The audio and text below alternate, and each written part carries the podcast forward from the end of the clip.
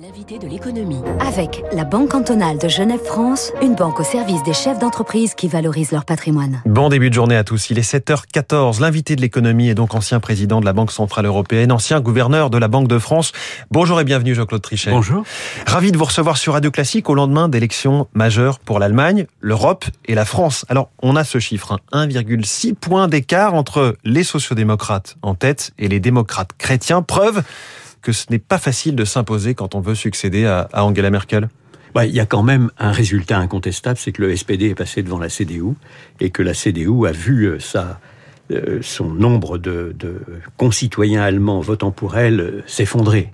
Donc il y a quand même un signe assez clair. Alors naturellement, en Allemagne, ce qui compte, c'est la négociation pour gouverner. Pour gouverner pendant cinq ans, il n'est pas illégitime en Allemagne de négocier pendant trois mois, quatre mois, cinq mois, six mois.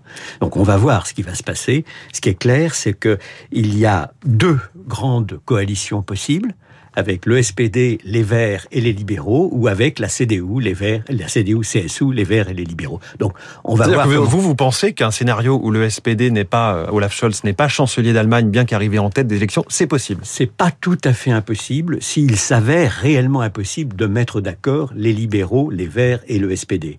C'est quand même, les, les, libéraux veulent revenir au pouvoir, les Verts veulent venir au pouvoir, et donc il y a, là, un désir euh, très fort quand même de négocier. Mais euh, ce sont les faiseurs de roi, puisqu'ils peuvent en effet accepter ou pas d'être sous le leadership des uns ou des autres. Donc je crois qu'on ne peut pas dire que les jeux sont déjà faits. Il va y avoir une négociation. La première négociation me semble devoir être en effet leadership SPD avec les verts et les jaunes, si je puis dire, parce que vous savez qu'il y a tout un tas de, de, de formules couleurs. Oui. Donc une négociation feu de croisement, disons. Euh, euh, ou bien alors, vous pouvez avoir, euh, si ça ne marche pas, ce n'est pas totalement exclu.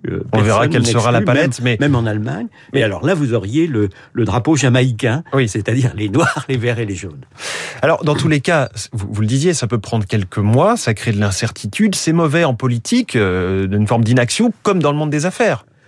Je suis pas sûr qu'on puisse dire ça, parce qu'après tout, il y a un gouvernement. Le gouvernement a un chancelier, c'est la chancelière.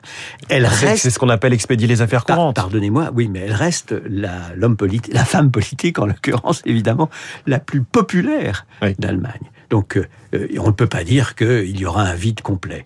Au contraire, d'une certaine manière, il y aura un débat politique, en effet, pour voir quel va être le deal de la négociation de gouvernement pour euh, les prochaines années. Alors, c'est embarrassant, disons, pour les interlocuteurs de l'Allemagne, parce qu'ils ne négocient pas encore, ils ne discutent pas encore, ils ne mettent pas encore au point ce qu'il faudra faire pour l'Europe au cours, précisément, des prochaines années. Et pour la France en particulier, c'est un peu embarrassant de, se retrouver sans vrai interlocuteur en Allemagne.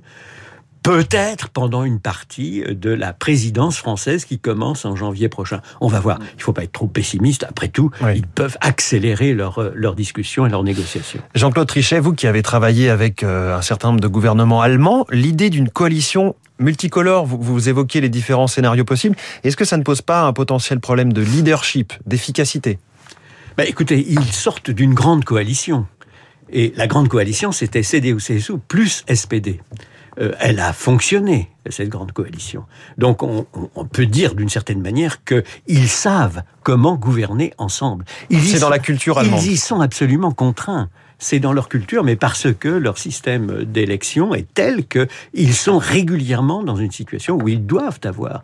Regardez, même, même dans, en l'occurrence, quand on prend les chiffres tels qu'on les connaît actuellement, ce ne sont pas encore les chiffres définitifs, vous n'avez pas de possibilité d'une nouvelle grande coalition le SPD, CDU-CSU n'ont pas ensemble c'est-à-dire une, coalition à deux partis. Il en faut minimum trois, là, c'est sûr, de toute Il semble qu'il en faille trois. Euh, on, va voir, hein, mais les chiffres sont presque définitifs.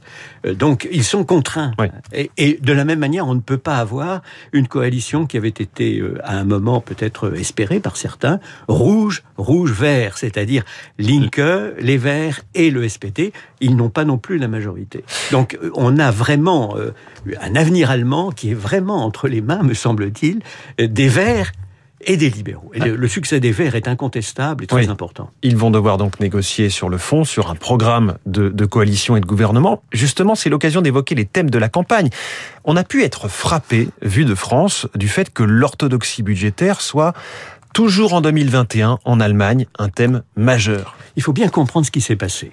Lorsqu'on a fait l'euro, les Allemands ont donné le Deutschmark, qui était leur très grand succès d'après-guerre. Ils y étaient incroyablement attachés. Les plus pro-européens en Allemagne, au premier chef évidemment Helmut Kohl, ont dit on va fusionner notre monnaie chérie pour en faire l'euro, mais on ne touchera pas au budget il n'est pas question de toucher au budget. Euh, chacun est responsable, chaque nation, chaque pays hmm. est entièrement responsable de son budget. C'était la promesse politique. Elle est encore dans tous les cerveaux allemands. La promesse politique, au moment où on a fait l'euro, c'était on ne touche pas au budget. Naturellement, ce n'était pas une promesse juridique, c'est-à-dire que rien n'interdisait les Européens de céder eux-mêmes. Mais il y avait un contrat moral, quoi. Il y avait une sorte de promesse politique. Et elle est toujours là, la promesse politique. Alors, s'ajoutant à une sorte de sagesse, disons, euh, dans l'opinion publique, qui est une sagesse très différente de la sagesse française, si je puis dire. on se Justement, cette fracture culturelle. Avec, en effet, Olaf Scholz, donc le leader, socialiste, leader du SPD, était ministre des Finances, et c'était un ministre des Finances sérieux, disons entre guillemets, très sérieux. Ce qui ne l'a pas empêché d'accepter, et la chancelière et lui-même, donc les deux grands partis avaient accepté le fameux plan de relance européen qui avait été très souhaité par le président de la République française, le fameux Next Generation EU, qui est là et qui est un des grands, grands Les 750 milliards de avec de l'émission de dette commune pour, pour une partie de cette somme. Cette, cette euh, fracture culturelle et idéologique avec la France sur le budget, sur les déficits, est-ce qu'elle va demeurer a priori? Écoutez, euh, euh, les Allemands ne vont pas se montrer dissipés à un moment ou à un autre. D'ailleurs, ils bénéficient formidablement de leur bonne gestion. Ils sont au plein emploi. Nous, ne sommes pas au plein emploi. Donc euh, il y a là une différence très importante. Il faut que la France arrive au plein emploi, naturellement. On ne peut pas rester dans cette situation anormale qui nous trouble beaucoup dans, dans tous les domaines, économiques, sociaux. Donc il y a là un problème majeur. les Français je crois, au fond, sont plus raisonnables qu'on ne le prétend. non, mais c'est vrai, quand on les interroge, ils disent, mais oui, bien entendu, il faut euh, faire attention à ces dépenses. Donc, on a un débat public en France très curieux, il me semble, où hmm. il va de soi que dépenser encore plus, encore plus, encore plus est la bonne chose à faire. Ce n'était pas le cas, je dois dire, historiquement pour la France. C'est relativement récent cette, cette idée qui s'accrédite que plus on dépense et plus on a de déficit, mieux ça vaut. Ce n'est pas d'ailleurs ce que dit évidemment le gouvernement, ce n'est pas ce que disent les différents partis au total, mais il me semble, en effet, que l'on a toujours dans le dialogue franco-allemand un élément de discussion qui demeure qui n'empêche pas de faire le Next Generation EU. Alors un mot sur la France. Après l'Allemagne, ce sera la France de voter dans six mois et demi. En réalité, la campagne a déjà commencé. Est-ce que le sursaut des souverainistes anti-Europe, cela vous inquiète, Jean-Claude Trichet? Pas vraiment. Pas vraiment, parce que lorsque je regarde les enquêtes d'opinion, et notamment les enquêtes d'opinion continues, je vois par exemple que l'euro est réellement approuvé massivement, massivement par les Français, massivement par les Allemands et massivement par l'ensemble des citoyens qui sont membres de la zone euro. Donc vous avez là, si vous voulez, un élément concret. D'ailleurs, on voit bien que la sortie de l'euro a disparu du débat public. Donc l'Europe, en France comme en Allemagne, je crois, est considérée par nos concitoyens, et c'est eux, en dernière analyse, qui comptent et qui décident, elle est considérée comme allant de soi. Si l'on veut exister au niveau mondial avec la Chine, les États-Unis, l'Inde, l'Indonésie, le Brésil, le Mexique, etc., il faut qu'on soit unis. Ça va de soi.